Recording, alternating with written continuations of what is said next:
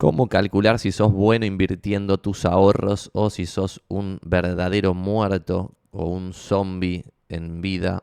Y voy a compartir pantalla de algo interesante que el otro día posteábamos en Twitter para empezar con esta discusión con esto, que es la respuesta para ver si sos bueno invirtiendo tus ahorros es el Compound Annual Growth Rate.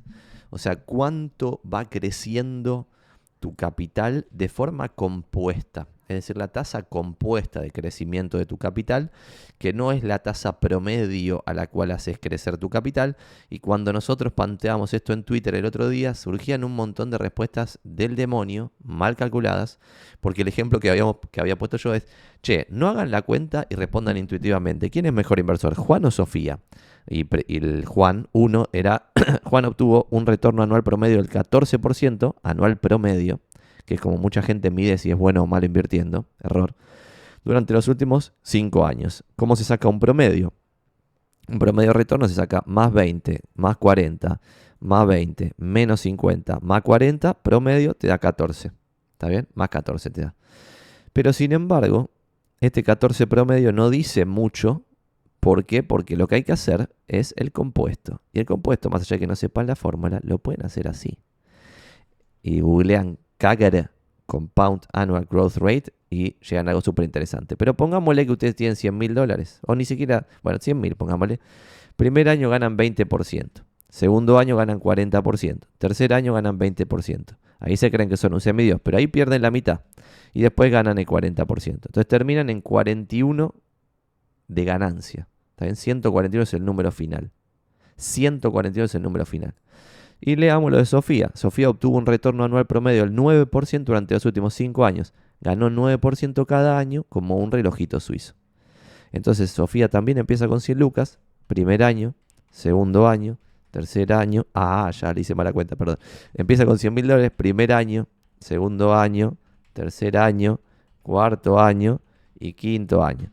153 le sacó Sofía. ¿Está bien? Entonces, la pregunta que yo hacía es, che, ¿es mejor inversor Juan que ganó 14 promedio anual o Sofía es mejor ganando 9% anual? Respondan por fácil hacer la cuenta, no sean pillines, bla, bla. Y acá gran parte de la gente respondía, che, sos medio gil, 14 le gana 9, déjate de preguntar boludeces. Bueno, está todo bien. La joda acá es que la respuesta es, Sofía es mejor con el 9% anual promedio que Juan con el 14 anual promedio porque el compound annual growth rate de Sofía es más alto que el compound annual growth rate de el amiguito Juan, que es el número uno del ejemplo este, ¿está bien?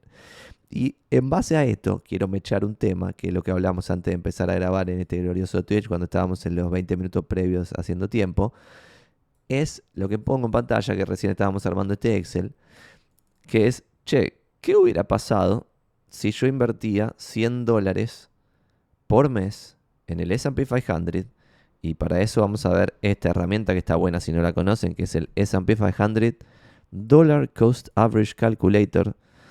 Mm, creo que no está en castellano. Y acá ustedes pueden poner, che, Initial Investment, cero, pongámosle. No tenían un mango cuando empezaron, pero ahorran 100 dólares por mes. Desde X momento hasta este momento, calculas el retorno y te calcula el retorno de lo que hubiera pasado en la vida real si vos empezabas en X momento.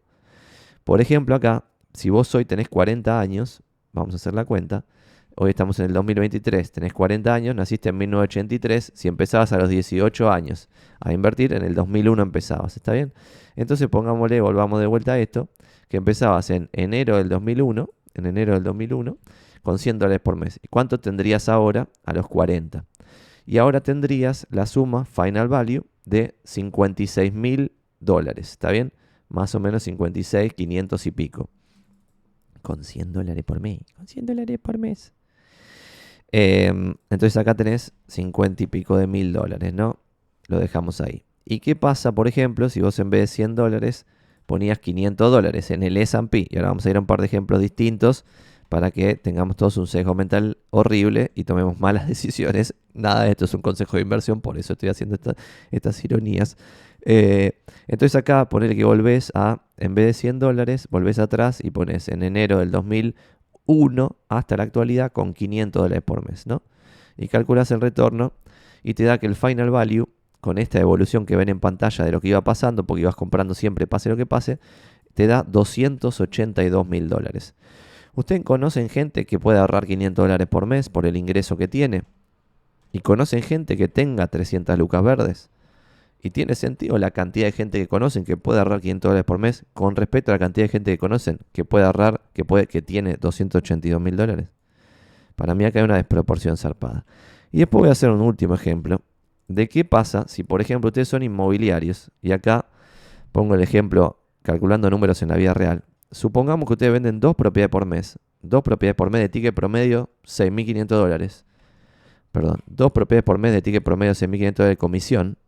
Son 13 lucas promedio por mes de gross commission income, de comisiones brutas totales.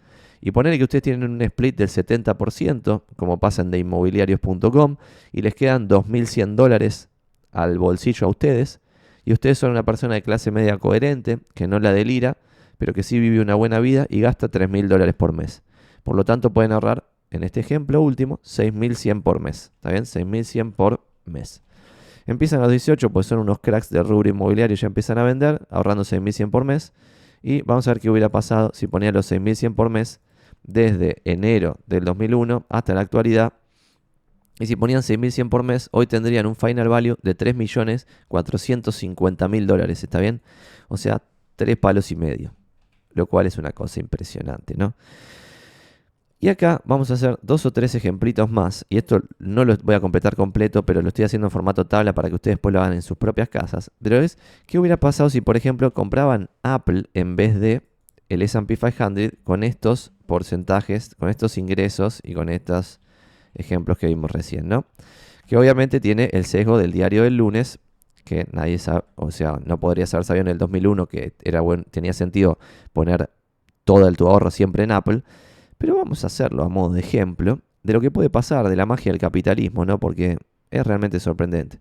Entonces entran acá en otra, otra herramienta muy copada que se llama Dollar Cost Average Calculator, así directo, googlean esto, pueden googlear Buy Upside y Dollar Cost Average Calculator para así llegan a esta URL. Y acá pueden poner cualquier ticker. O sea, acá está puesto Apple, pero pueden poner cualquier empresa. Entonces pueden saber qué hubiera pasado si en los últimos 10 años ponía guita en Berkshire Hathaway de tal forma todos los meses. Es muy interesante esta herramienta, úsenla. Supongamos que ustedes empiezan con 0, 0, en el, en el momento 0, 6.100 dólares por mes, desde enero del 2001 hasta la actualidad, todos los meses poniendo guita en Apple. ¿Cuánta guita tendrían hoy? 199 millones de dólares. Fin. Esto es el capitalismo.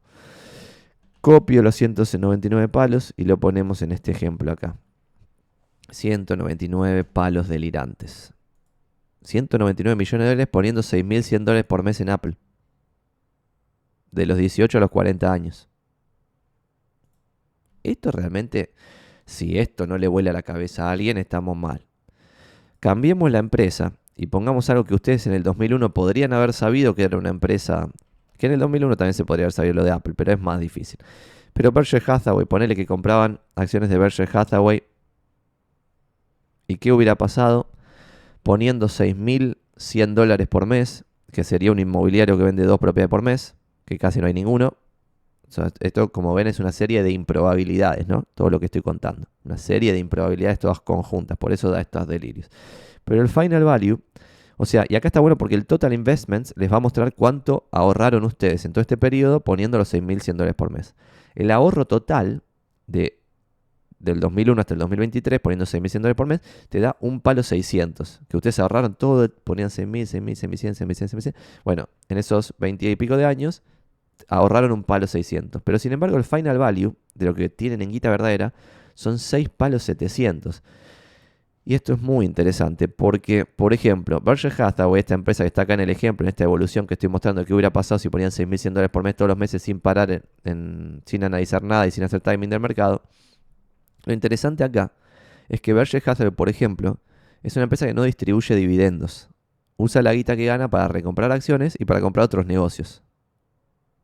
En consecuencia, ustedes como extranjeros no residentes de Estados Unidos no habrían pagado esa ganancia, ese impuesto a las ganancias por dividendos que te cobra Estados Unidos del 30%, Y dependiendo en qué país están ustedes, quizás el impuesto a la ganancia de capital solo se cobra si vos vendés el activo. En consecuencia, pueden haber llegado a estos 6 palos 700 y en este momento decir, ahora sí vendo, y en ese momento quizás, depende del país en el cual ustedes estén, van a haber agarrado los 6 palos 729, 507, menos un palo 659, 200, que les da 5 palos de ganancia, y ponerle que tengan una tasa de impuesto del 30%, pagarían un millón y medio de dólares de ganancias en ese momento, pero sin embargo, va a ser 6 palos 725, 700, menos un palo y medio, que van a pagar de impuestos a las ganancias, le van a quedar 5 palos 300, y este 5 palos de 300 se compara con el ahorro de un palo 6 que ustedes pusieron en esta herramienta. ¿Está bien? Poniendo 6.100 dólares por mes en, en Berkshire Hathaway, por ejemplo, esto no es un consejo de inversión, es un ejemplo, estamos viendo lo que pasó en el pasado, no lo que va a pasar en el futuro. 6.100 dólares por mes en Berkshire Hathaway todos los meses, esta es la parte más difícil, el ahorro forzoso todos los meses pase lo que pase, porque gente que gana 10.000 dólares por mes hay un montón, ¿eh? Obviamente son pocos, no me vengan ahora con que hay 40 millones de habitantes en Argentina, ya lo sé. Pero hay un montón de gente que gana 10 lucas verde por mes.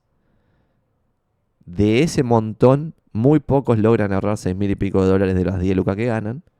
Y de esos que ahorran 6 mil y pico de dólares, muy pocos sistematizan el ahorro invertido o la inversión. Guardan la guita en una caja, después compran una propiedad, pero mientras guardaron la guita en una caja pasaron dos años de que esa guita se desvalorizó. Después compran una propiedad en un mal momento porque en general van con lo que está de moda y compran mal. Entonces, cuando termina el periodo, quizás no tienen ni siquiera un palo 6, que es el ahorro, porque los fajaron a impuestos, compraron mal, los fajaron a gastos, los fajaron a comisiones. Entonces, toda una desgracia. En cambio, vos poniendo 6.100 dólares por mes en Berkshire Hathaway, es libre de, o sea, libre de comisiones la compra, libre de impuestos la compra, no distribuye dividendos, por lo tanto Estados Unidos no te va a cobrar impuestos y va a depender de tu país cómo te cobran impuestos a la ganancia o dónde tenés residencia fiscal. Pero esto es realmente sorprendente, que un palo 6 en un periodo de vida normal de una persona se convierta en esta locura absoluta. Y ahora vamos a el último ejemplo.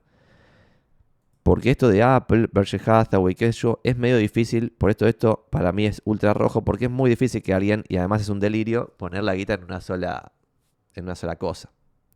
Pero por ejemplo, ETFs de Total Market, si ustedes googlean Total Market ETF by Expense Ratio para ver cuáles son los Total Markets más baratos. Van a llegar a esto que comparto en pantalla, por ejemplo, Vanguard. Bueno, esta es la web de Vanguard, pero acá vamos a Investopedia, que quizás es un poquito más neutral. Y te tira. Primero, este ETF de Vanguard, Total Market, Total Stock Market Index, Admiral Shares, no sé qué, bla, bla, bla. A ver qué dice. Expense ratio 0.04% anual. O sea, el gasto por mantener este fondo es muy, muy bajo. Después este de Schwab Total Market 0,03. Más barato todavía. Bueno, vamos a agarrar entonces este, a ver si lo tiene la herramienta. Vamos a ver si esta herramienta tiene este, este ETF. Volvemos para atrás. Y a ver si existía en el 2001. Y ponemos acá el ticker, este ticker de ahí. Existía SWTSX y poniendo 6.100 dólares por mes en este ETF, que es el mercado entero, básicamente es una apuesta al capitalismo en su conjunto, pasarían de haber puesto un palo 600 en ahorro a tener al final 6.194.000 dólares. Muy loco. Y acá sí no hay ciencia oculta, porque esto es todos los meses ahorro, todos los meses pongo la guita en este S&P y listo. Y ahora bajemos a la vida real de la persona de clase media y salimos de este delirio de los 100.100 dólares. Y si bajamos a la vida real de la persona de clase media, podemos ir a este ejemplo primero que tenemos acá, de 100 dólares por mes de ahorro, por ejemplo, le ponemos negrita y le ponemos una letra de 14 para hacerlo más grande. Y veamos un ejemplo de, che, me jubilo a los 75 y empecé a los 18. En consecuencia, vamos a ver, por ejemplo, si yo hoy tengo 75, es 2023 menos 75, 1948. Si empezamos a invertir en el 48, hay que ver si, si lo tolera eh, la herramienta, pero vamos a intentarlo porque no sé si el S, o sea, claramente no estaba, me parece en el 48. Vamos a poner acá S&P 500. Acá en este sí lo vamos a poder hacer de 1948 hasta la actualidad, 100 dólares por mes sin inicio, no heredaste absolutamente nada, ni siquiera nada, nada, nada, nada, nada. Y poniendo 100 dólares por mes en todo el periodo de laburo de una persona, terminás con 600 mil dólares. Y esto es un toque revolucionario porque la mayoría de la gente no termina con 600 mil dólares cuando vive en la clase media, ¿está bien? Entonces acá 600 mil dólares es el número que te da en este acá. Empezando a los 18, cuando te jubilas, tenés 600 lucas verdes. Y con 600 lucas verdes, el retorno esperado long term de la guita, pero hay que ver en el corto plazo lo que pasa. Por lo tanto, vamos, vamos a ir a lo más seguro. Hoy un bono del Tesoro estadounidense paga 5% anual. Por lo tanto, si vos ahí a los 75 decís, bueno, voy todo a bonos porque quiero gastarme la guita directamente, vas a tener de ingreso pasivo 30 mil dólares sin, casi sin riesgo porque son bonos, dividido 12, 2.500 dólares por mes y encima que en la jubilación vos podés sacar un 2, 3, 4, hasta 4% del capital y que se mantenga para toda tu supervivencia. Por lo tanto, si 600 lo multiplicamos por el 4, tenés 24 mil dólares esto, más 30 mil dólares la renta del primer año, son 54 mil dólares al año. O sea que ni siquiera debieras sacar todo, pues son 4.500 dólares por mes. Entonces, ahorrando 100 dólares por mes y apostando al capitalismo en su conjunto, 100 dólares por mes al capitalismo en su conjunto, llegás a jubilarte con una renta ridiculísimamente alta por lo tanto, podrías jubilarte antes de este número que pusimos acá con una renta más razonable. Esto es bastante sorprendente, los leo en los comentarios. Tipo, ¿qué hubiera pasado con IBM? Me ponen acá. Che, consulta rápida, me hacen 1.650 dólares el metro de sierra estrenar en Saavedra, último piso. ¿Está en buen precio o estamos pagando caro? Pareciera ser un precio razonable si es un departamento promedio. Dato de color interesante, amigo de RJB097, es que el último piso de un edificio siempre vale más barato que el anteúltimo piso y vale inclusive más barato que el, no sé, que el octavo si el décimo es el último, porque el último piso tiene más calor en verano, más frío en invierno, problemas potenciales de humedad, tenés más ruido porque en general arriba tenés una terraza o algo donde puede circular la gente y molestarte, o un zoom o algo así. Por lo tanto, tenés varias razones que hacen que el departamento del último piso valga más barato que el anteúltimo, con el octavo, el séptimo, etc. Em, pero igual, 1600 y algo parece barato, inclusive para este contexto, si fuese promedio. Porque si está detonado y tiene una vista del demonio, pues puede ser último piso, pero con vista a un paredón. Que por ejemplo yo tenía un departamento en Almagro de muy poquitos metros que nos pasaba eso. En Medrano y Díaz Vélez estábamos en un piso 9, pero sin embargo esto era sobre Medrano al contrafrente y sobre Díaz Vélez teníamos un edificio de 14 pisos con una pared blanca del demonio que estaba a dos lotes de distancia. En consecuencia, vos estabas en el piso 9 contrafrente, pero sin embargo a dos lotes de distancia tenías todo blanco 100%. Eso a mí me molestaba, pero a otras personas no, porque en realidad era súper luminoso y estaba buena circulación de aire, tenía un montón de ventanas, toda magia, pero la vista era nefasta a pesar de estar en un noveno piso. Entonces es muy relativo. Por ejemplo, ahora nosotros tenemos una oficina que estamos ahora segundo piso en Palermo, tenemos vista abierta a todos lados y antes estábamos en un piso 12 o 13. Bueno, 12, 13 en Balvanera barra Recoleta, eh, casi en el 11, y teníamos vista cerrada, porque teníamos enfrente un edificio de 16 pisos eh, y mal mantenido el edificio, o sea que la vista era horrible. Entonces, todo es relativo, no te puedo responder así de una. Bueno, vamos a continuar con las preguntas que tenemos históricas. Hemos respondido esto de cómo calcular si sos bueno invirtiendo tus ahorros. La respuesta es el Compound Annual Growth Rate y no dijimos que vos debieras compararte con el retorno del S&P. A pesar de que me digan, pero yo estoy en Argentina, ¿por qué me comparo con el S&P? Porque el S&P es como si fuese el retorno del capitalismo. Las 500 empresas más grandes de Estados Unidos no operan exclusivamente en Estados Unidos.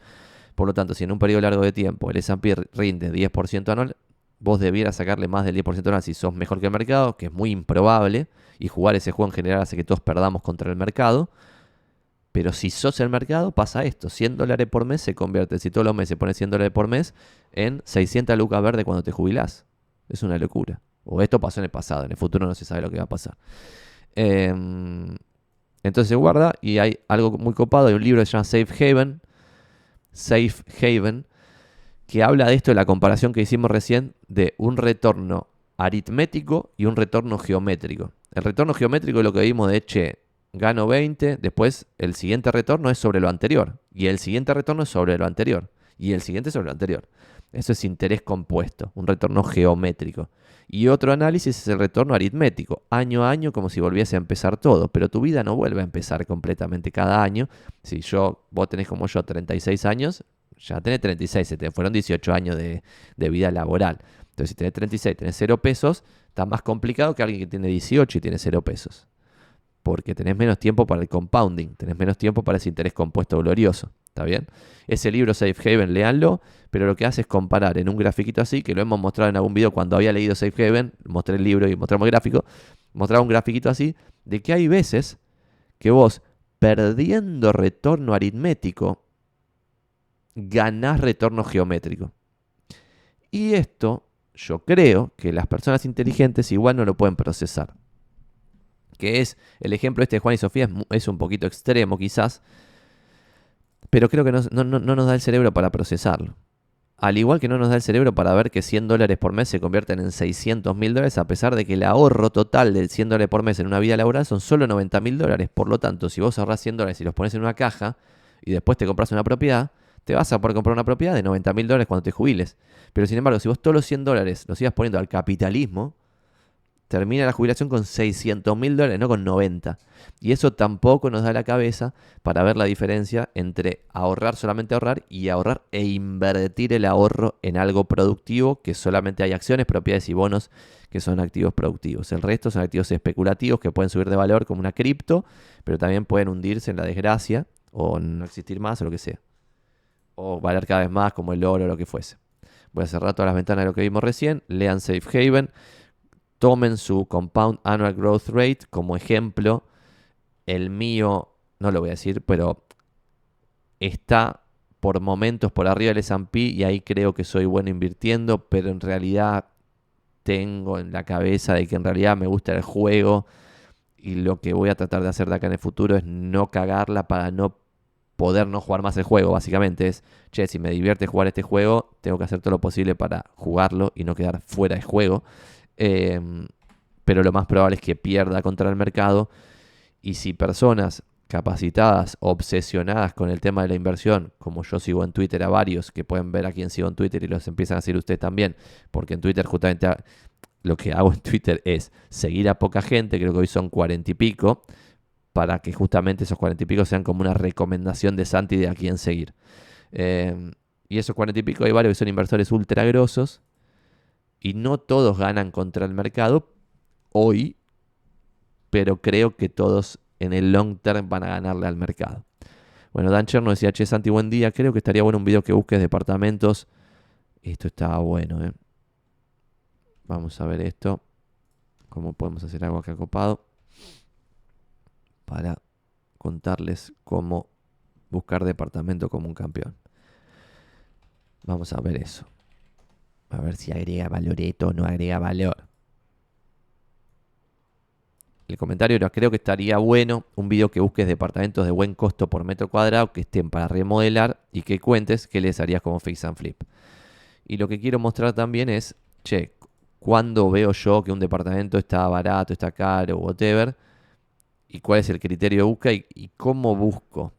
Y para eso les quiero mostrar un poquito algunas cosas. Y voy a tomar un cafecito en el medio, así que vamos a tratar de hacer alguna cosa en el medio o tengo una idea. A ver, para, para, para, para. Porque esto es un cortado con Santi Magnini y no puedo tomar el cortado nunca. Se me enfría, después queda tipo ice coffee. Pero si ustedes pongan buscar zona prop, buscar en zona prop en, en YouTube. Habíamos hecho varios videos en su momento, pero este tiene varios años. Vamos a ver muy brevemente el comienzo de este video de cómo buscar en zona prop así tomo el café en el medio y vemos que Joraka decía yo en este video de hace más de dos años para ver hoy cómo haríamos este, cómo buscar en zona prop y cómo lo, lo cambiaríamos y le doy audio al video. Propiedades diferentes. ¿Y esto qué nos dice? Porque cuando yo a alguien anti cómo buscar en zona prop, parece una gilada lo que vamos a ver hoy, pero tiene varios twists y viene a cuento de que casi a diario me pregunta algún amigo, algún conocido o algún colega, tips para hacer búsquedas. Y eso es lo que vamos a tratar de responder usando a ZonaProp, porque es el portal número uno en cantidad de avisos y en cantidad de tráfico. Después viene Mercado Libre Inmuebles, Argenprop, y después viene una banda de otros portales tipo Properati, GoPlaceit, OLX, Viva Avisos, y Casas, hay un montón más. Lo más útil es hacer siempre las búsquedas en Zona Prop, Mercado Libre y Argenprop en ese orden. Y lo que vamos a tratar de responder es cómo interpretar lo que nos muestra Zona Prop y qué información de valor podemos ver en otros portales para hacer la búsqueda en zona prop. Estamos en zonapro.com.ar, pongo acá, por ejemplo, Capital Federal, departamento, estoy poniendo comprar, departamento Capital Federal, le doy al buscar y empezamos con una búsqueda y empezamos a ver cómo eh, se puede hacer esto. Lo que vamos a hacer hoy es tratar de buscar un tres ambientes con dependencia en zonas facultades, que es el límite exacto entre Valvanera y Recoleta, que es lo que yo particularmente estoy buscando ahora. Eh, así que vamos a hacer esa búsqueda como ejemplo para tratar de sacar algunos datos teóricos.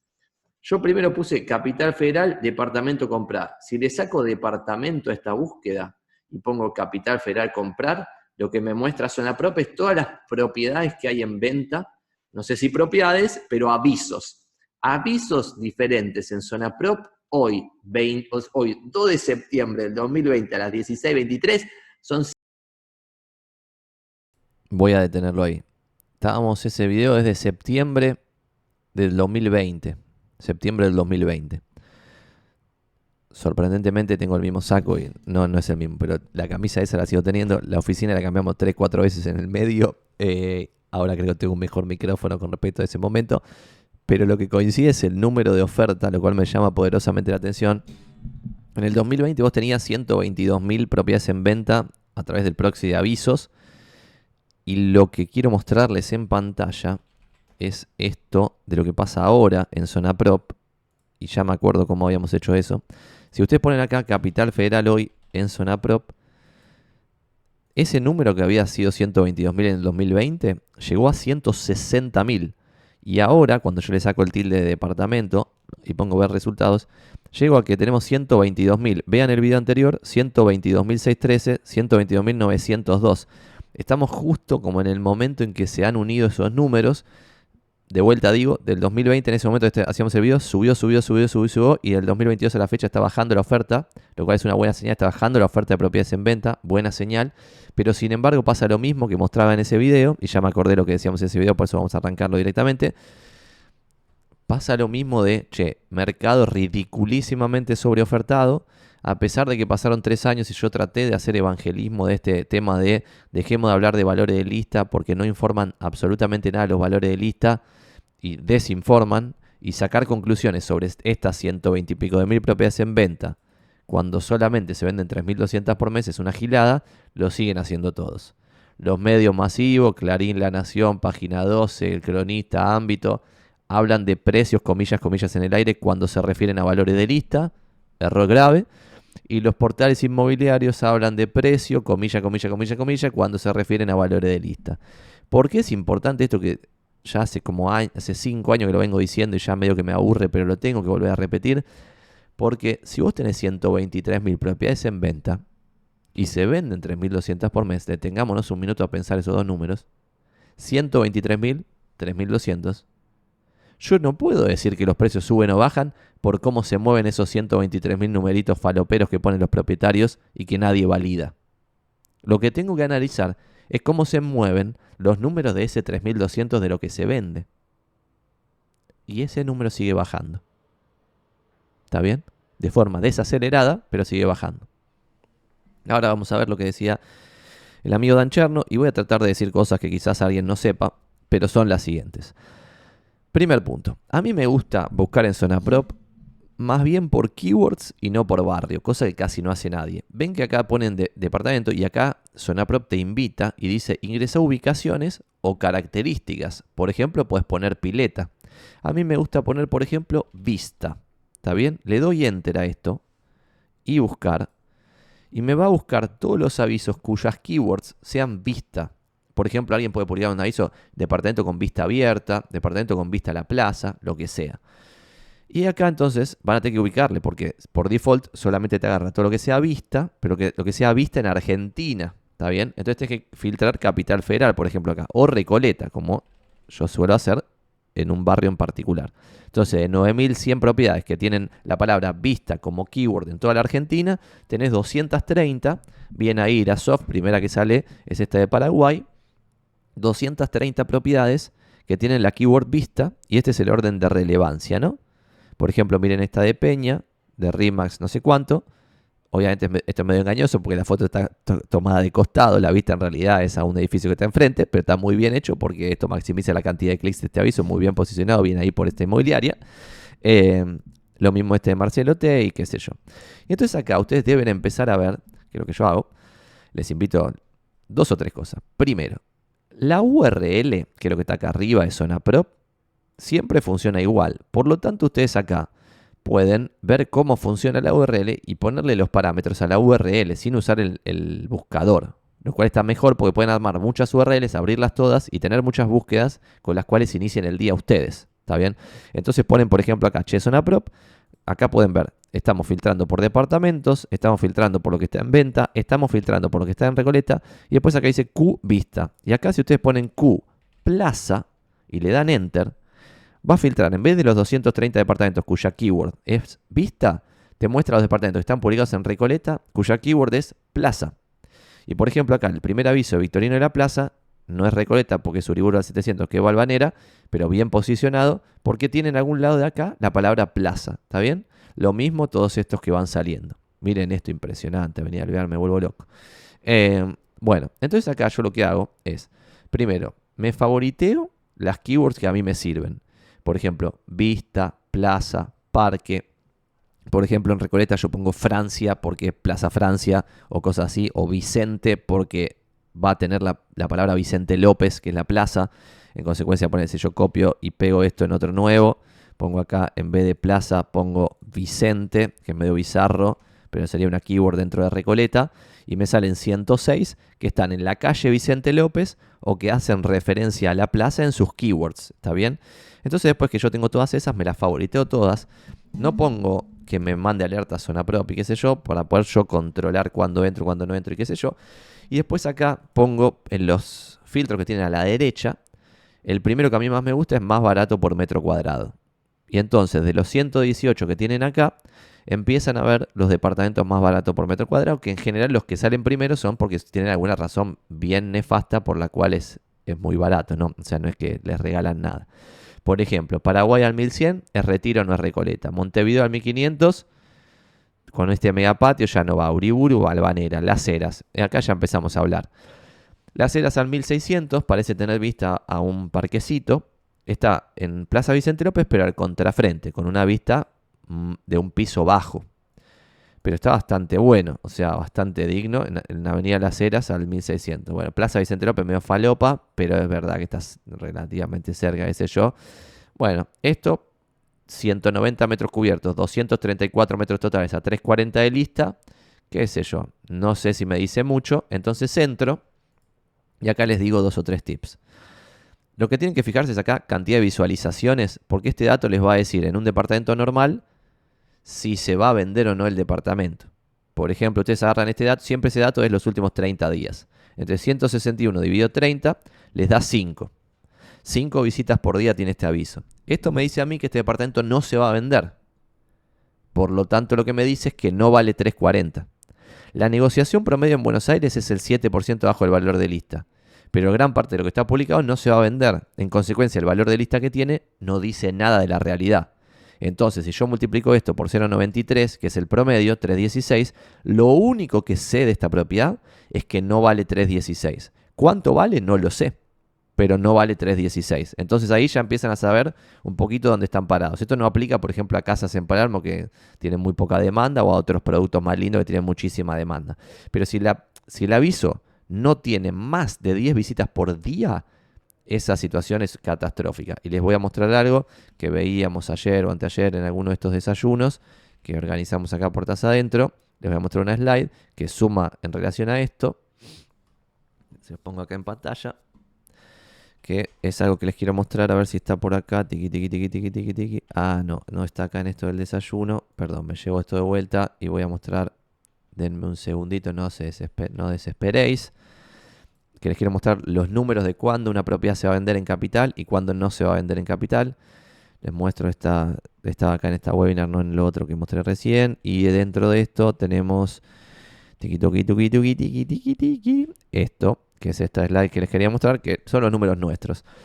Cuando una propiedad tiene 10 visitas o menos por día al aviso bien posicionado de zona prop, se reserva en más de dos meses o lo más probable es que no se reserve nunca. Nosotros a esto le llamamos la lotería inmobiliaria.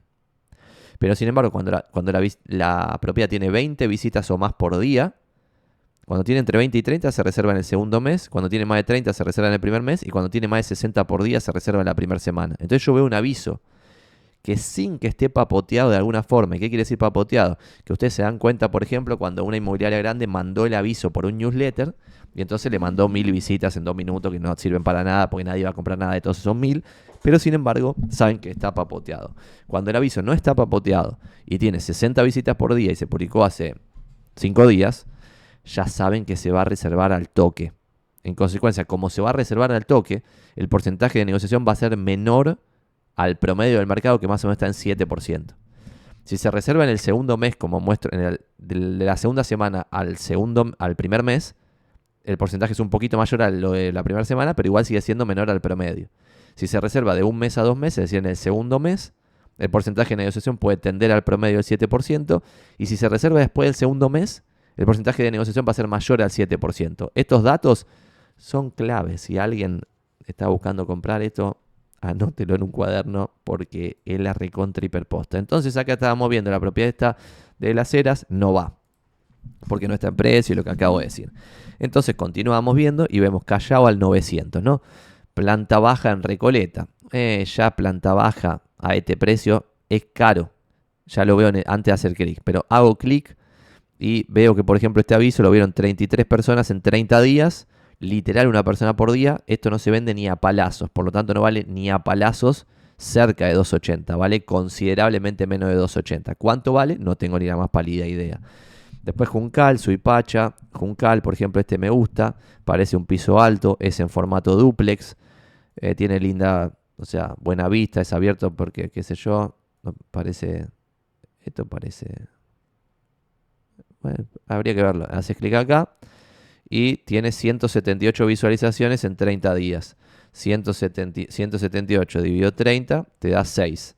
Estás bastante al horno también en esta propiedad.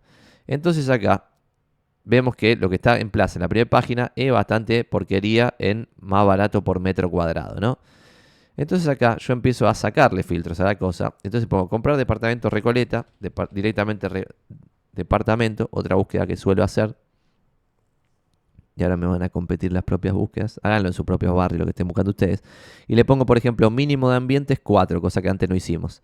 Mínimo de ambientes 4 y le pongo también un precio mínimo para sacar toda la porquería mal publicada, porque si no es re difícil de encontrar cosas más o menos decentes.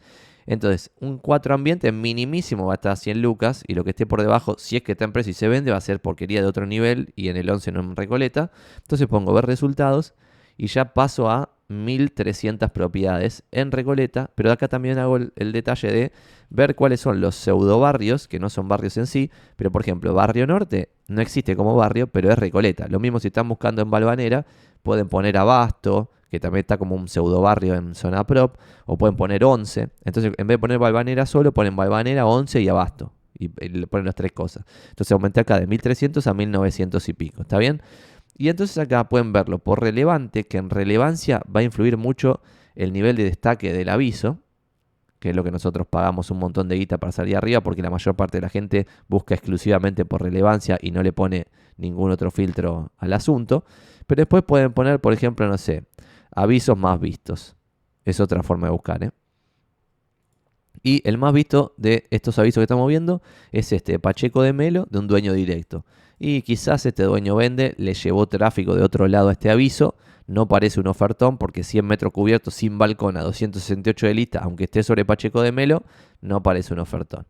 Pero bajamos a este, este sí me gusta. Por ejemplo, entro acá, Sánchez de Bustamante al 1600, 728 visualizaciones y está publicado hace tan solo 17 días. 724 dividido 30 me da 24. La estadística a mí, que en Recoleta aplica Exacto. Después el amigo de López Castromil, que no lo conozco, me puede comentar si esto se reserva en dos minutos. Pero lo que me dice la estadística a mí, como veíamos antes, es que por este 24 no se va a reservar la primera semana, pero se va a reservar después del primer mes, antes del segundo mes. Lo que me dice la estadística. Obviamente un caso particular, este caso particular podría darse diferente. Pero a mí la estadística me dice que esta propiedad se reserva en el segundo mes de publicada. Va 17 días de publicada, la semana que viene o la otra se reserva esta propiedad. Después me pueden juzgar en el futuro. Igual puede fallar, pues esto es estadística. Necesitaría 100 propiedades como esta de López Castromil para decir en las 100 va a pasar esto. Pero en una sola podría pasar cualquier delirio, porque quizá no sea acá. Podría ser que el encargado está delirado y no sé, le grita a cada uno que va a ver la propiedad y por eso no se vende, lo que sea. Este departamento me gusta, está bueno que esté separada el área donde recibí gente de los dormitorios. Tiene tres dormitorios dignísimos y además tiene como un escritorito separadito muy bizarro que está como conectado al dormitorio. Un plano medio bizarro, pero copado. Piso alto debe tener recontra buena luz a la copa de los árboles, lo cual está muy bueno. La verdad que este departamento me gusta. Y este departamento a 169 me parece razonable. De vuelta, esto va a tender a una negociación más o menos promedio porque no está en esas propiedades que se reservan en la primera semana, que casi no se negocian, no está en las propiedades que se reservan en el primer mes, que se negocian un poquitito más, sino que va a estar en 6-7%. Entonces 6% menos de 169, 0,94, te da 158,900. Esta propiedad vale 160 lucas. Y lo sabemos porque vemos interés, porque vemos movimiento, porque es lo que vale. ¿Eh? y Sánchez de Bustamante a 1600, 105 metros cubiertos a 160, te da 160 dividido. No sé cuánto tendrá, porque debe tener un poquito menos de cubiertos, porque tiene un balcón y están poniendo 105 cubiertos y 105 totales. Debe tener 95 cubiertos y, 10 de balcones. En consecuencia deben ser ponderados 90, no sé, 100, ponele. Entonces hace 100, te da 1.600 dólares el metro. Para un departamento usado, normalito, que se le puede dar amor, está bien y es lo que vale, y obviamente es barato en términos históricos por lo que ya dijimos, pero de vuelta, este se va a vender. Bien ahí. Después vemos Pacheco de Melo, Puerredón al, 3200, al 2300, tremendo departamento espectacular. Podemos entrar acá para ver cómo está el movimiento. Tiene cochera, tiene baulera, también está en alquiler. Bizarro cuando hacen esto de alquiler y venta, bizarrísimo. como me está cargando, es obvio que se va a alquilar si lo pones en alquiler y venta. Esto ya me demuestra que el propietario no quiere vender. O sea, y todo el tráfico que tiene este aviso seguramente lo tiene por el alquiler y no por la venta. Así que chao, nos vimos en Disney. Eh, esto es las ceras al 1974 metros. Esto a mí me vuela, me vuela el bocho. Miren este precio y analícenlo después en el 2026 como vimos el video recién del 2020. 138 lucas, un departamento de cuatro ambientes sobre las ceras. Y fin. Y después, no, después me dicen, eh, pero es un cuatro ambientes chiquito, 74 cubiertos. No importa, me está cargando. O sea, 138 de lista, un departamento de cuatro ambientes en Recoleta. Y dato sorprendente, este departamento está publicado hace 309 días. O sea que estas 621 visualizaciones de los últimos 30 días quiere decir porque bajó el precio en algún momento y ahora sí tiene 20 por día. Entonces de vuelta, esta, esta teoría mía de que se valida en números de si vos tenés 20 visitas por día al aviso y no está papoteado, cosa que no podemos saber, pero que yo te puedo decir algo en otra pantalla sin mostrar eso en pantalla acá. Vamos a ver, por ejemplo, una cosita de este aviso en particular. A ver eso, denme un segundo. Bueno, no, no fallé, pero vamos a agarrar esto.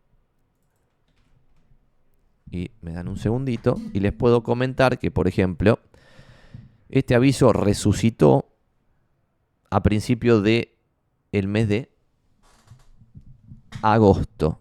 O sea que está generando movimiento, está generando consultas, está generando cosas este mes. ¿Por qué será? Who knows. Vamos a ver, por ejemplo, cómo lo comparo con los cierres que tenemos nosotros. Y este departamento, bueno, ven, esto por ejemplo puede ser algo para refaccionar interesante. Todavía ni lo abrimos, ¿eh? pero estamos viendo los números y viendo los, precios de cierre y es como para que ustedes tengan una idea de cómo lo analizamos nosotros, que quizás sabemos algo de esto, que es a lo que nos, a lo que nos dedicamos. Este departamento está publicado hace un año a un precio teóricamente interesante, pues es un 4 ambientes sobre las eras a solamente 138 de lista, genera movimiento, por lo tanto debiera ser de las propiedades que se reserva el segundo mes sin embargo, no se está vendiendo. Por lo tanto, acá yo lo que, lo que concibo antes de abrir una foto y saber de qué estamos hablando, es que esto debe tener una, una contra muy grave. O sea, alguna, alguna desventaja debe ser particularmente grave de este departamento. Vamos a verlo. Bueno, esto ya es raro que te saquen la foto de Costadeli, pero claro, es como que tiene vista a un paredón. Está sobre las ceras, pero con vista a un paredón. Vamos a ver esto. Ven que acá no te, no te levantan la cortina, te la dejan baja. Sorprendentemente tiene luz, pero parece ser que tienen vista, todas las vistas de todos los dormitorios son a distintos paredones. Tiki, tiki, tiki, tiki, tiki, tiki. Cocina dignísima, también te sacan la foto como de atrás para adelante. Tiene luz, pero ahí está medio abierto, parece ser de costado, pero te sacan la foto de costado. Y acá cuando te sacan la foto de frente, se ve que ahí tiene un paredón blanco muy cerca. Debe ser el lateral, la medianera de un edificio que está en la otra cuadra, que le queda al contrafrente. Todo este departamento cerradísimo, mal, mal, mal, mal. Y debe ser uno de los pisos bajos de este edificio. Entonces, bueno, acá, como tenés una contra particularmente nefasta, tendrías que compararlo con precio de cierre y hacer una oferta coherente que a pesar de las visualizaciones y qué sé yo, vos tenés 83 menos 74 te da 9 metros descubiertos. Dividido 3, que es como lo ponderamos nosotros, te da 3 metros ponderados de los descubiertos más 74 cubiertos. Es un departamento de 77 metros. 77. Suponete que cierran 130 a 77, te da 1600 y pico el metro. Pero acabamos de ver un departamento lindo en Recoleta a 1600 y pico el metro de precio de cierre verdadero. En consecuencia, este no puede valer 1600 y pico con la ultra desventaja del paredón.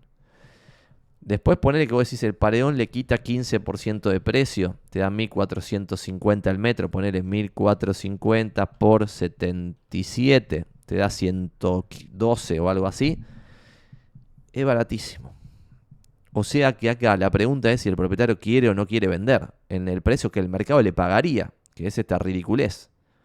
Porque un 4 ambientes sobre la acera, sin decir más nada, 130 es en términos históricos ridiculísimamente barato.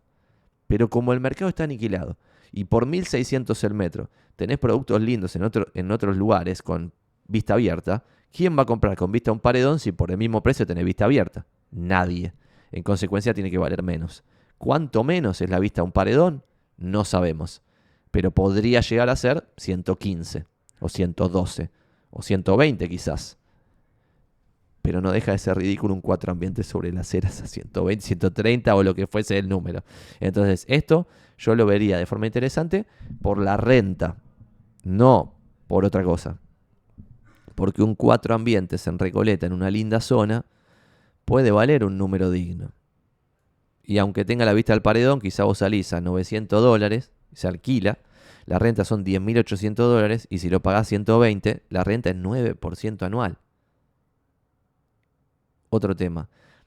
Un cuatro ambientes parece medio ridículo para Airbnb o un alquiler temporario, pero puede estar bueno porque para el turista quizás no es tan disvalorado la vista a un paredón, porque va a estar de noche en el departamento y si está todo lindo, entonces ahí empezás a hacer una cuenta y decís, che, si este departamento de la acera lo compro en 120, pero ¿cuánto te sale refaccionarlo? Y minimísimo 30 lucas. ¿Y cuánto te salen los gastos? Y 12 lucas. 12 lucas de gasto, 30 lucas de obra, estás en 162. Pero si estos 162 vos le sacás 900 dólares por mes, dividido 162, te da renta verdadera de algo verdadero por 100, 6,7% anual. Es muy interesante esto porque además estás comprando en un precio bajísimo del mercado. Entonces este de las eras pasa mi check, a pesar de la vista del paredón del demonio. El que vimos antes, creo que era el de Sánchez de Bustamante, pasa mi check. 1600 dólares el metro, lindo, linda zona, piso alto, la magia espectacular. Otra cosa sorprendente. Sobre Copérnico en la isla, me están cargando. Están a ver 230 dividido 80, te da 2000 y pico en la isla, casi sin negociar. Si negocias un poquito, estás en 2500 el metro en la isla. Este es el mercado que estamos viviendo. Entonces, acá vemos este departamento, a ver cómo es de Copérnico. Medio pelardi, pero normal, normal. 80 metros en cuatro ambientes, muy bien, está digno, qué sé yo. Después Paraguay, 145, 70 y pico de metros.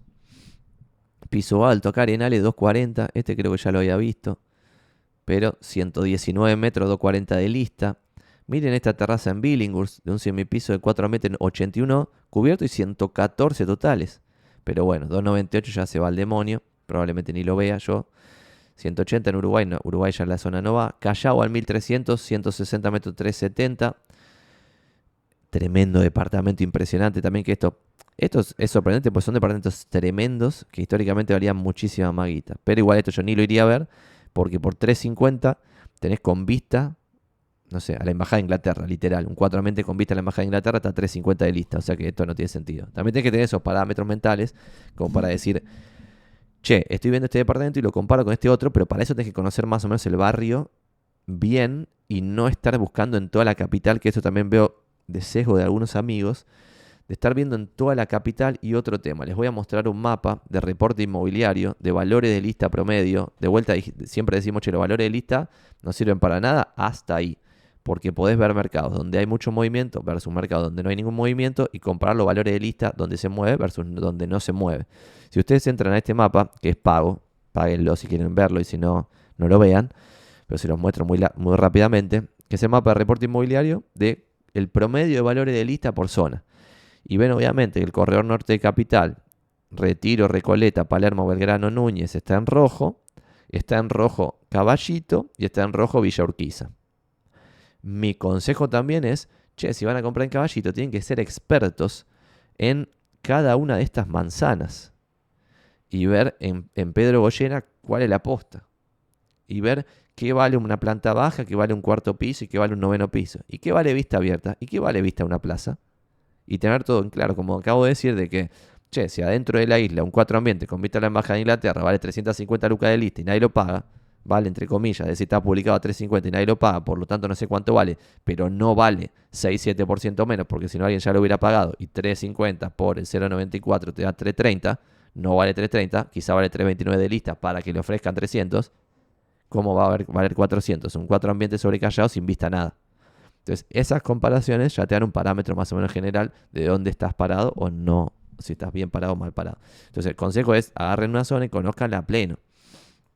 Yo acá agarro la isla, ponerle en Recoleta, que lo podemos ver acá, y la isla en Recoleta me marca valor de lista promedio 3700, 3800 y 3100 este pedazo de acá que se promedia con otra gilada de ahí arriba. Pero esto es totalmente falopa, porque acabamos de ver un departamento a 2.700, algo así el metro, en la isla, que no se está vendiendo. Entonces, de vuelta, ¿por qué pasa esto? Porque la abrumadora mayoría de lo publicado no se lo venden a nadie. Entonces hay que tener la cabeza suficiente para poder ver cuáles de estos valores de lista dicen algo relevante y cuáles no. Acá, por ejemplo, ven Avenida Córdoba cómo divide los precios del 11 de Recoleta. E igual en el 11 vos tenés valor de lista promedio 1600, 1500, 1700. Lo que se vende en el 11 se vende a 1100 el metro ahora. Una cosa así. Departamento chiquito, 1300, 1400, 1500, muy chiquito.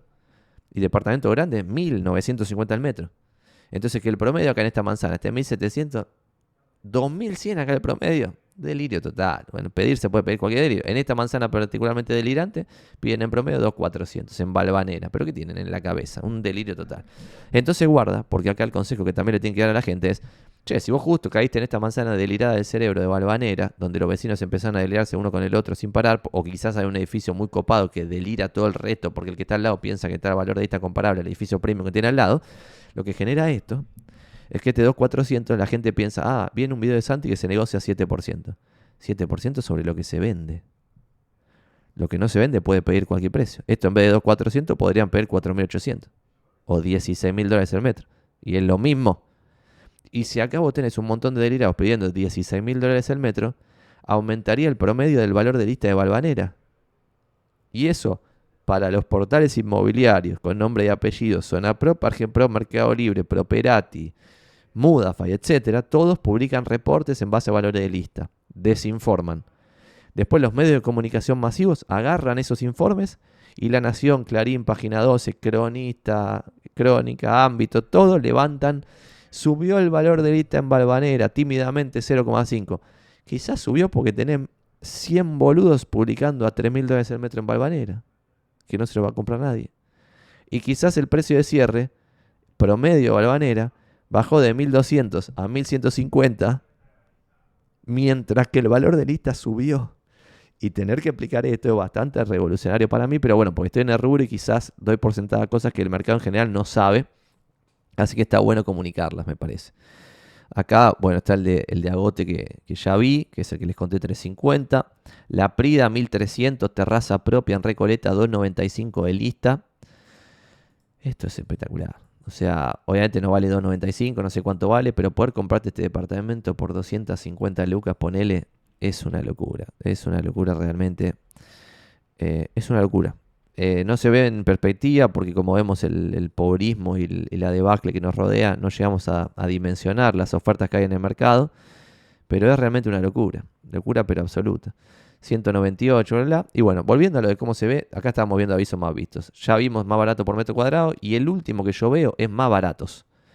Cuando vos pones tipo mínimo 4 ambientes, mínimo 100 mil dólares y ordeno de más barato más caro, me sale poner esto, un consultorio, que cuatro ambientes es una gran mentira. La Rea y San Luis es Balvanera, no es Recoleta.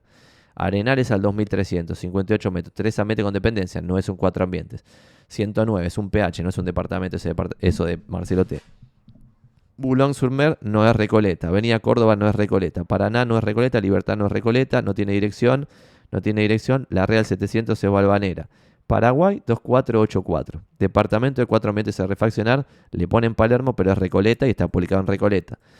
Esto sí parece ser un departamento. Uf, está a refaccionar heavy metal. Vamos a abrirlo.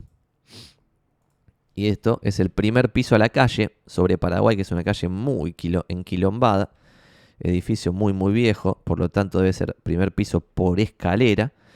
Un estado de mantenimiento del demonio. Y bueno, esto me gusta. Porque está a menos de mil el metro. Hay que ver cómo se distribuye pues esa escalera del demonio. ¿Quién está en los otros departamentos? Porque quizás los otros departamentos están tomados. Y es como, ahí no lo compraría a ningún precio. Eh, cuatro metros con balcón y entrepiso. Delirante esto. Bueno, ven, estos son 127 metros a 125 de lista. Esto lo pueden comprar a mucho menos. Y este podría ser un producto que no tiene sentido refaccionarlo hoy para venderlo hoy, pero sí podría tener sentido comprarlo en 100, ponerle 25 lucas arriba o 30 o 35 arriba, alquilarlo y después venderlo en unos años. Es lo que yo pensaría, no es un consejo de inversión. Pero de vuelta, esto yo lo pongo en Twitter, pongo, che, hay propiedades a menos de mil dólares el metro en Recoleta. Googleen, porque esto es medio, vamos a hacerlo juntitos, que también este recurso les puede servir a algunos, que es el mapa del gobierno de la ciudad. Es uno de los últimos recursos que vamos a ver juntos en el día de la fecha. Y si ponen acá Paraguay 242 484. Paraguay 2484. Paraguay 2484. Cuando ustedes en el mapa acá ponen, hacen clic en el cosito, ponen más información, llegan a este edificio y acá abajo les, muestra, les muestra para que no los engañen, acá dice Barrio Recoleta. Recoleta comienza en Avenida Córdoba. Obviamente, la zona que está entre Avenida Córdoba y Avenida Santa Fe es la más barata porque es la que está pegada a Balvanera. Entonces, si acá está 1200, 1300 veces el metro, no va a estar acá a 2500 veces el metro, claramente. Pero lo que históricamente ha sucedido entre Balvanera y Recoleta, que es que yo he comprado muchas propiedades en esta zona, es que cuando vos agarrabas de Tucumán, que para mí es el límite de lo que yo llamo el 11 residencial, para el norte, lo que solía pasar era 100 dólares más por cuadra, históricamente. Ahora ya no. Pero entonces, si vos tenías acá mil dólares el metro en Tucumán, tenías 1100, 1200, 1300, 1400, 1500, 1600, 1700, 1800, 1900, 2000, 2100, 2200, 2300, 2400, 2500, 2600, 2700, 2800. Esto era lo que pasaba. Entonces vos cerrabas acá, frente a la isla, por ejemplo, en ese triangulito, lo que se llama, el, creo que el que está acá es el Titanic este edificio. Que ustedes hacen clic acá en más información y llegan, bueno, no llegué a ese. Ah, sí, es ese, me parece. Sí, creo que es este, que cuando vos lo ves de frente, tiene unos cuartos que dan todos hacia Ascuena cuando se une con Puerredón, le llaman el Titanic, me parece a ese, que está entre el cementerio y la isla. Ahí ponerle que vos estabas a 3 mil dólares el metro y en el 11 en Tucumán, La Valle, estabas a mil dólares el metro. En otra época con demanda en todas las cuadras. Pero la demanda estaba en promedio a esa evolución de cuanto más al norte te ibas, más caro salía. Entonces, de vuelta, este departamento es un departamento, está en Recoleta y está valor de lista a menos de mil dólares el metro. Obviamente, después la gente me dice, y ahí ya yo ya no, ya, ya no respondo. Ven esta foto y dice, obvio, Santi, esto a menos. Obvio, nada. Antes ni en pedo había un departamento a menos de mil dólares el metro en Recoleta. Obvio nada. Y obvio que a esto le tenés que cambiar todo el tendido eléctrico, todo el, gas, electricidad, desagües, caño de agua, pintarlo todo, cambiarle las puertas, todo es un quilombo, te vas a gastar una fortuna.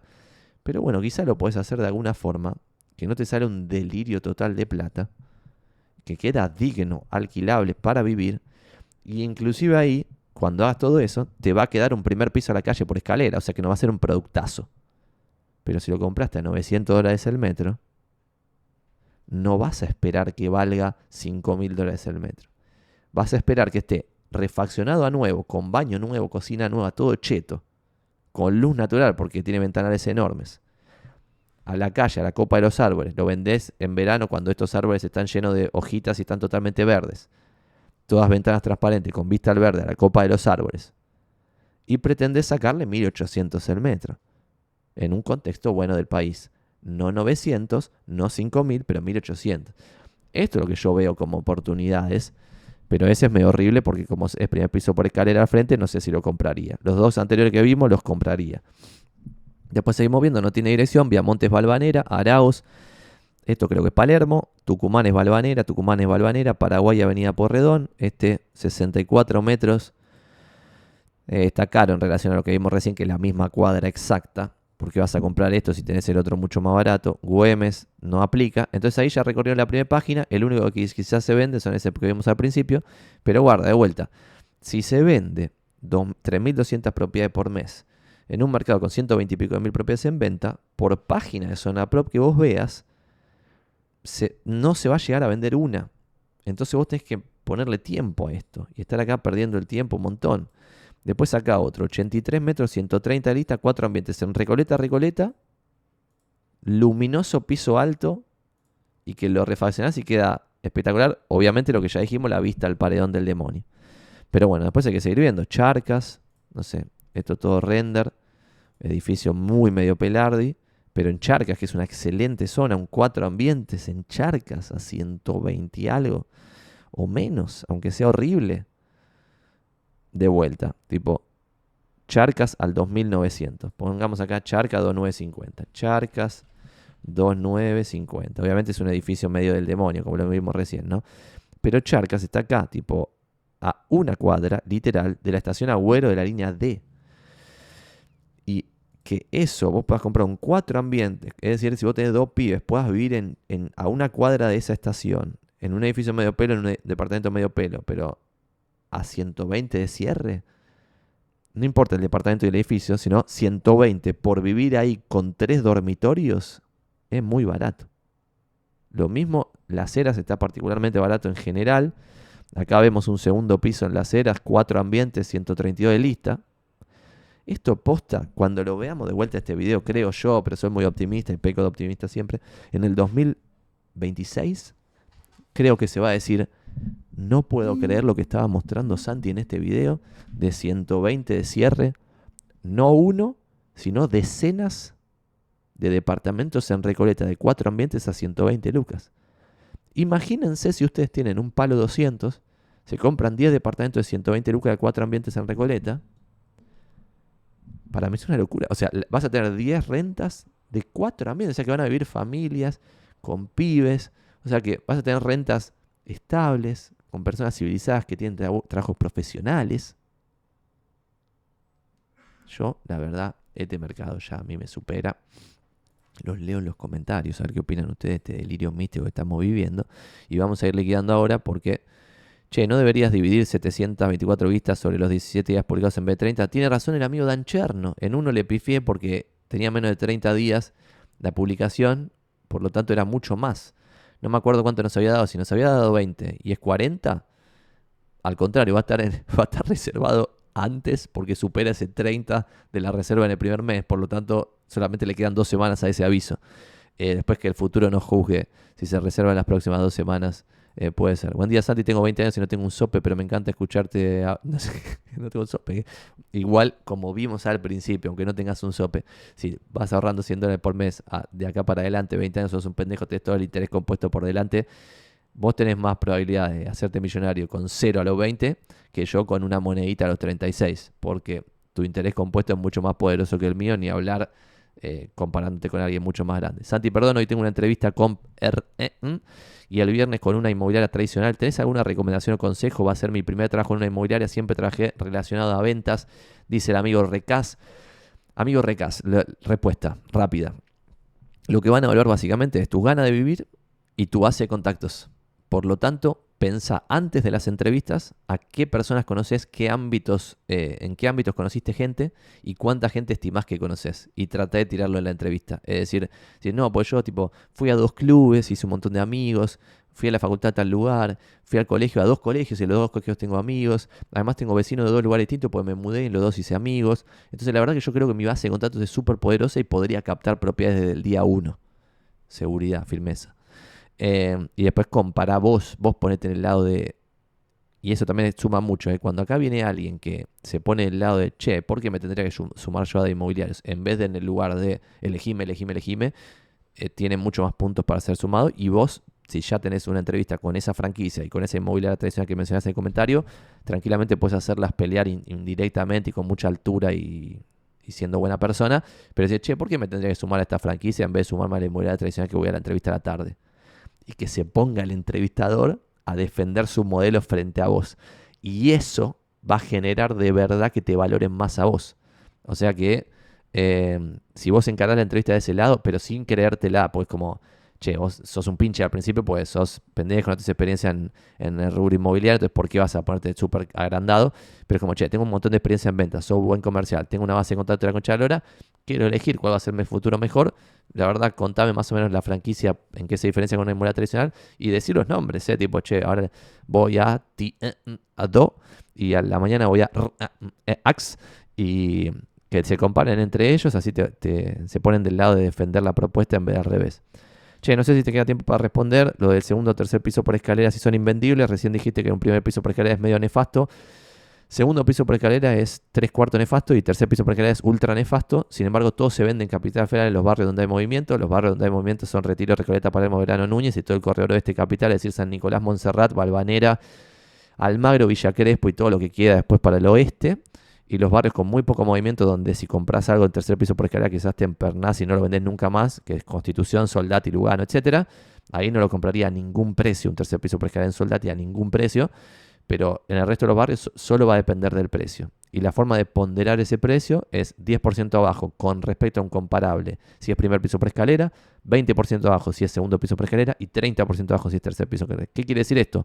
Que si vos ves un departamento tercer piso en un edificio normal, más moderno, con el sensor, y vale 100 mil dólares de cierre y tenés un cierre y tenés una venta que vos viste que valió 100 mil dólares, el otro en igualdad, igualdad de condiciones en todo, la misma cuadra, la misma vista, la misma luz, la misma circulación de aire, la misma categoría de edificio, la misma categoría de vecinos, etcétera, valdría 70 mil dólares. Cuando este, si el mercado vuelve a un estado de normalidad y Argentina vuelve a una normalidad más o menos coherente, en vez de 100 vale 200, el tuyo en vez de 70 va a valer 140 va a seguir teniendo 30% de diferencia con ese otro departamento. Em, va a depender mucho, por ejemplo, no sé, si vos sos joven y no pensás tener hijos, me está sonando este cosa. Ah, si vos sos joven y no pensás tener hijos, yo para vivir yo mismo, viviría yo en un tercer piso por escalera, sabiendo que después cuando lo venda voy a tener que también recortarle 30% al igual que cuando lo compré porque eso es lo que suele pasar. Mucha gente compra un primer piso a la calle, o segundo piso por escalera, o con vista a un paredón, lo compran por el precio, porque es mucho más barato lo que vimos de las eras con la vista al paredón que sin la vista al paredón, y después cuando lo venden lo quieren vender comparable al que no tiene la vista al paredón, y es como, pero bueno, lo compraste 20% abajo porque tenía la vista al paredón, bueno, ahora los precios están acá, va a tener que valer 20% menos porque tiene la misma vista al paredón. Entonces, dado se achica la oferta, como bien pone acá Javier en los comentarios, dado se achica la oferta, el precio baja. Digo, darse chica la demanda, el precio baja, perdón, vos pusiste oferta, pero en realidad darse chica la demanda, el precio baja. ¿Está bien? Entonces, esto es como, depende mucho. Como inversión, depende. Para vivir, depende. Eh, por eso nunca damos consejo de inversión, porque no sabemos la situación en la que está cada uno y lo que para uno puede ser muy coherente. Poner 100 dólares en el S&P todos los meses, tipo forever.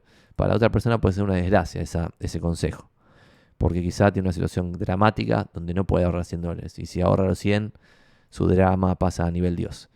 Bueno, gracias a todos, vamos a ir liquidando y vamos a ver si podemos continuar con esto de generar videos nuevos en YouTube, como hicimos la semana pasada, que mm, por ahora, y este va a ser el último, e, e, este creo que no se va a cortar, hemos subido la webinar ayer, hace 19 horas a YouTube, y el vivo anterior de propiedades, que hoy hace 6 días fue subido, tiene 8600 views, y después lo loco es que los videos recortes no sé si terminan funcionando. Así que bueno, vamos a ver si dejamos hacer los recortes, no sabemos. Si llegaron hasta acá en el video grabado que está en YouTube, que vamos una hora 10, por favor like y suscribirse de vuelta la mitad de los que consumen este contenido hasta el final. ¿No estás suscripto? Es como, dale loco, eh, consumite una hora 10 de este video y lo único que pido es un pequeño like y una suscripción y no le están dando like y suscribiéndose. O sea, termina siendo 50% de la gente que llega al final del video no está suscripta. Son guachos, boludo. Em, así que por favor hay que suscribirse. Y si le ven valor a este video, particularmente la parte, por ejemplo, de cómo se busca una propia en zona propia y qué sé yo, me parece que no la vamos a recortar y vamos a hacer los recortes que hacíamos siempre. Así que si esto les ven que les sirve a, alguien que ustedes conocen, quizás se lo pueden mandar. Vieron que en YouTube vos tenés la posibilidad de compartir y poner en dónde empieza el video, ¿no? No sé si esto lo saben, pero es un dato de color de, YouTube, no sé si viene al caso, pero lo muestro en pantalla. Si ustedes abren un video, por ejemplo, abren este mío y ponen acá compartir, pueden poner, che, empezar en, no sé, en tal minuto y cuando comparten este link, al que le pasan el link, le va a empezar el video directamente cuando Santi dice, che, ¿cómo se busca en Zona Prop? Y empiezo ahí con el tema de, Zona Prop. Eh, para evitar esto y copiándonos de otros youtubers que les ha funcionado súper bien, habíamos hecho esto de hacer recortes como para que sea más compartible el contenido de, cómo se busca en zona pro versus cómo invertir los 500 dólares en S&P versus cómo ser mejor corredor inmobiliario y que esté todo separado. Pero ahora no está funcionando, así que como tenemos espíritu de experimentación, muy probablemente cambiemos en breve y, ah, vayamos por otra estrategia. Bueno, gracias a todos. Gran Twitch. Eh, empezamos un poco con quilombo, por eso hicimos una hora 30 y algo de Twitch con poco contenido, pero la próxima será mejor y vamos a hacer esos contenidos más de nicho cuando en una o dos semanas deje de aceptar todas las reuniones fulminantes que me agarraron después de las vacaciones y me tienen bastante harto esto de estar corriendo de un lado para el otro. Nos vemos la próxima. Gracias a todos.